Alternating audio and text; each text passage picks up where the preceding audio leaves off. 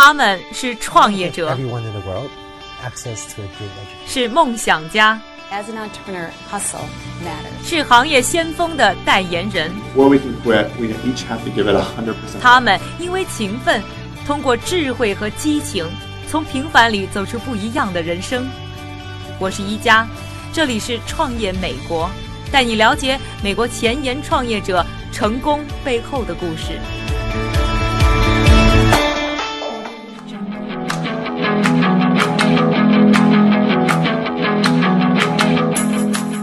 欢迎收听《创业美国》，我是一加。我们的节目将从创业出发，带你了解一下中国以外的世界在往哪个方向走，海外的年轻人们又在用什么样的步伐追求着各自的梦想。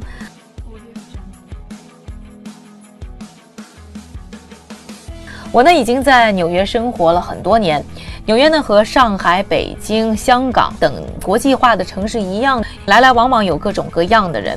和不同的人打交道，我发现有一个话题是大家都有话可说的，那就是感情问题。那中国的很多小伙伴们呢，这两年都在说剩男剩女的问题，而且呢，越是大的城市，似乎找人生另一半就越困难。这样的一种趋势在美国也是有的，尤其啊是像在纽约这样的大城市里面。当然了，并不代表呢人们不想呢寻求爱情。朋友聚在一起呢，也都会聊到这个话题。我的一个观察呢，就是呢，美国人对于那网恋的接受程度非常高，不管是二三十岁还是四五十岁，都愿意在各种的社交网站、交友网站上呢去找潜在的男女朋友。给大家说一个数据，就可以证明呢这个普及度有多高。截止呢二零一四年，在美国的三亿人口当中啊，就有将近呢四千万的人是通过网络寻找伴侣的，比例已经超过了百分之十，可以说是相当的可观。那人们已经对呢网恋接受程度这么高了，但是呢，似乎呢大家呢一说到网恋呢，还是有很多要吐槽的地方。我也和一些朋友在聊天的时候呢，他们经常说的一点就是什么时候见面。通过呢交友网站，确实啊认识新朋友的机会越来越多，而且越来越容易。但是聊了几次以后，到底怎么提出见面？见面了以后做什么，就变成了一个大的问题。在美国，交友网站已经发展了快二十年，人们的接受程度又如此之高，难道就没有什么好的办法能够解决吗？于是我们整个的团队啊，也在各种各样的交友网站当中呢进行搜索，看看新时代是不是有一些新的解决方法。于是就找到了今天我们节目将要介绍的这家公司。这家公司的核心呢，似乎不是在帮你介绍朋友，更多是帮你介绍约会。而在我们了解这家公司之前呢，首先来听一下它的创始人告诉我们，他的网站上约会的点子到底可以多么的疯狂和有趣。Somebody posted, uh, "How about we get drunk and go to night court in Brooklyn?" Somebody 有人发我们喝醉了，一起去布鲁克林的夜间法庭怎么样？还有的人发第一次约会，如果我们假扮成已婚，一起去看婚姻顾问，给他讲一讲我们之间的问题如何。One of the most successful dates that ever happened was uh, very early on. 其中一个最成功的约会点子是一个男人提出来的，他想让对方陪他去做一次美甲，收到了特别强烈的反响。Thousands of replies. 这就是我们今天节目介绍的公司 How About We 的创始人之一 Aaron Shellcrout。他和自己的创业小伙伴 Brian c h a c t e r 在2010年成立了 How About We。与其说呢，How About We 是一个交友网站，不如说它是一个约会网站。因为用户们在登录了 How About We 之后，除了输入简单的个人信息，要做的就是发布自己的约会点子。发布点子以后呢，别的感兴趣的会员会给你的约会点子点赞，你呢可以在这些点赞的会员当中呢选出你自己比较欣赏的人，一起去完成这个约会点子，并且呢在线下见面，互相增加了解。当然了，如果你暂时没有约会的想法，也可以在 How About We 的网站上进行浏览，而不是在成千上万的用户资料里大海捞针。我呢和我的团队在制作《创业美国》这一期节目的时候呢，当时是在美国数千个约会网站当中啊进行了各种各样的尝试。How About We 的服务呢让人印象深刻，一下子脱颖而出。美国其实也有很多呢著名的老牌的婚恋网站，比如说 Match.com。eHarmony，在美国的地位呢就和咱们国内的百合网、世纪佳缘一样，他们的服务方式呢也非常的类似。用户注册的时候，首先要回答上百道问题，那网站会根据这些答案进行数据分析，对不同的用户进行配对。这样的服务有几个问题，一个呢是问题太多，以后像我这样的用户可能就放弃了。另外一个问题就是回答问题时，常常人们存在一些主观的因素，所以答案未必最准确。How about we 的路线呢？完全和这种传统的模式不同。他的两个创始人 Aaron 和 Brian 相信，不管是什么年代，找男女朋友最重要的还是线下能产生火花。因此，在设计呢网站服务的时候，首先考虑的就是如何让人们能够尽快的在线下见面。而他们网站打出的旗号。就是 offline dating site，线下开展的交友网站。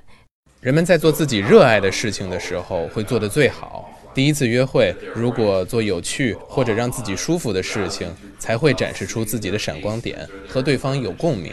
这是找到真爱的最佳方式。How about we 的宗旨就是线下互动。以往的婚恋网站需要会员一直去看网站中其他会员的个人简介。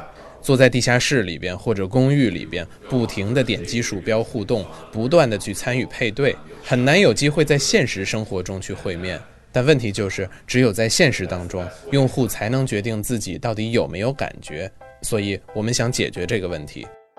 HowAboutWe.com 与众不同的服务一上线，马上就受到了美国各种单身男女的热捧。在短短不到一年的时间里，用户通过 HowAboutWe 发布的点子数量就超过了十万个，而这个数字到今天已经发展超过了百万，而它的用户总数已经超过了两百五十万。作为 How About We 的用户，想要在他的网站上发光发热、被人发现的话，可能你将被考验的不是你有没有房、有没有车，而是你提出的约会想法是不是足够有趣。听到这儿呢，可能不少的朋友会想问了：How About We 上认识的人，毕竟还是网上认识的陌生人，而且呢，一认识马上就要见面，这事儿真的靠谱吗？它会不会不安全呢？我把网络安全和用户的安全放在第一位。我们有很大的一部分技术资源都用于解决安全问题，我们也有不少的员工负责检查约会点子，确保没有不合适、不安全的约会。我们还在网站上列出了不少安全防范小贴士，会建议用户，比如把约会的场所放在公共场合，还有专人对于网站里私人聊天以外的对话内容进行监督。不知道大家有没有注意到，在网上交友婚恋行业当中存在着一个呢行业共知的秘密，那就是很多的线上交友服务其实并不希望他们的用户真的可以很快找到男女朋友。原因很简单，很多的交友网站，包括我们今天介绍的 How About We，他们收入的主要来源就是用户的月费。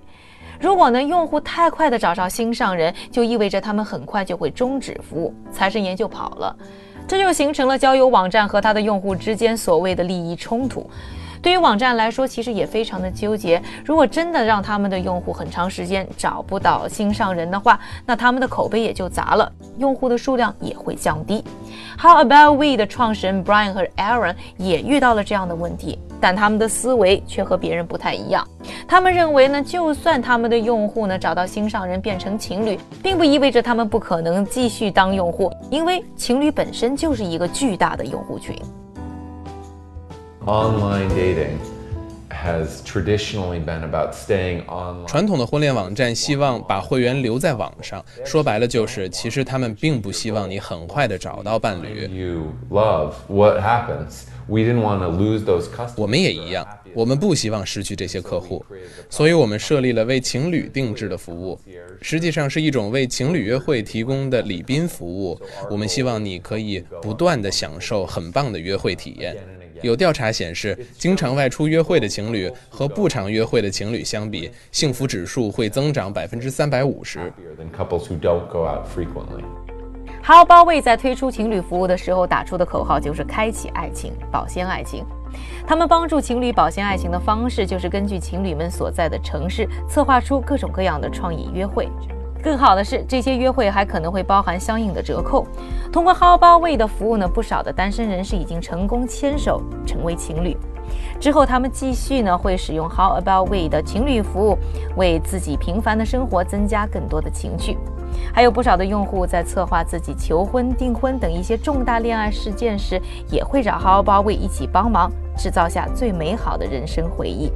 自从2012年推出了这项情侣服务以后，How About We 已经积累了超过50万的用户，并且保持着百分之九十的持续订阅率。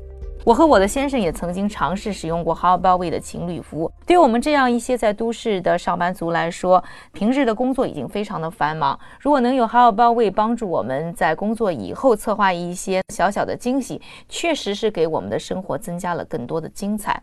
Aaron 也觉得，不光呢这样的服务能够增加情侣们的幸福指数，而且还可以发掘情侣间蕴藏的巨大商机。在美国，情侣每年在外出的开支上高达四万亿美元，这和日常食品消费的总金额是一样的。但是网络并没能够很好的解决帮助伴侣们寻找、设计好的约会方案这个问题。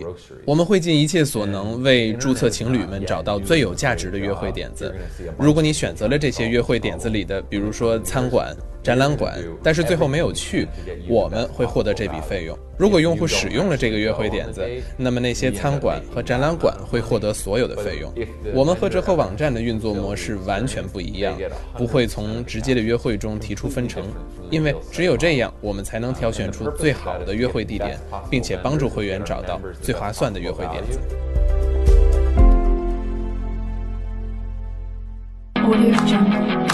今天我们的节目还特别请来了一位嘉宾，他就是两颗红豆的创始人赵清华。可能对于国内的朋友来说，两颗红豆还有点陌生，但两颗红豆已经是美国的华人交友的第一网站。今天就来和清华聊一聊关于 How About We 和在线交友网站的一些问题。清华你好，你是怎么看待这种线上和线下相结合的交友模式呢？嗯，我觉得特别好，因为交友的最终目的还就是。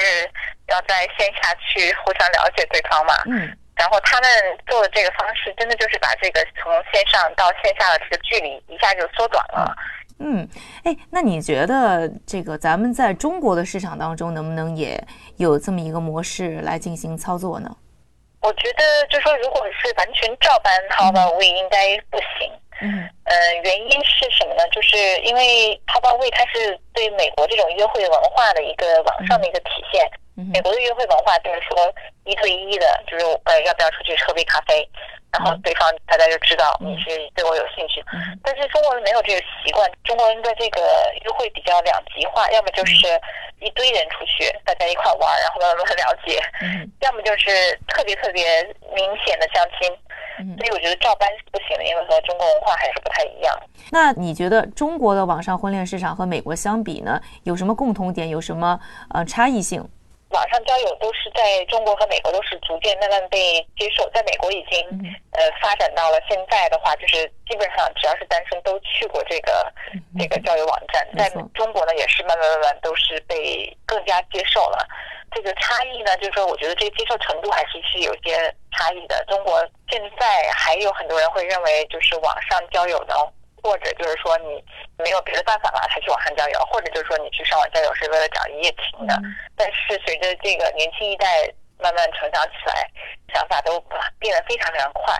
这个两颗红豆呢是在美国运营，但是它针对的群体呢还是华人这样一个群体。那么在这个行业的各种摸索啊和这个发展当中，你觉得现在行业有什么这个趋势在进行当中，还有一些什么新的机会呢？呃，我觉得机会很多。咱们华人在美国之前，像在我们做两颗红豆之前，没有很好的一个平台让华人聚集在一起。现在我们美国的每六位华人，但是只有一个是在我们网站上注册的，说明大家对线上交友还是接受程度还是蛮高的。嗯。然后我们网站做的线上交友，仅仅是只做了第一步，但是往后走就是认识之后还有很多很多事情，比如说到线下怎么去约会啊。怎么互相了解对方啊？等等等等这些东西，就是还没有人去做。那你觉得这个为情侣服务的这个市场在未来有发展吗？这个是在美国可能会发展比中国要发展会快一些，因为美国就是大家去约会吧，比较注重这个约会的这个体验。然后由于大家都很忙，没有时间去找这些东西，对，所以像这种就它自动就帮你做出来这种定制的一些一些体验，就嗯我觉得非常非常好。感谢清华，也希望有更多的现代手段帮助我们的有情人终成眷属。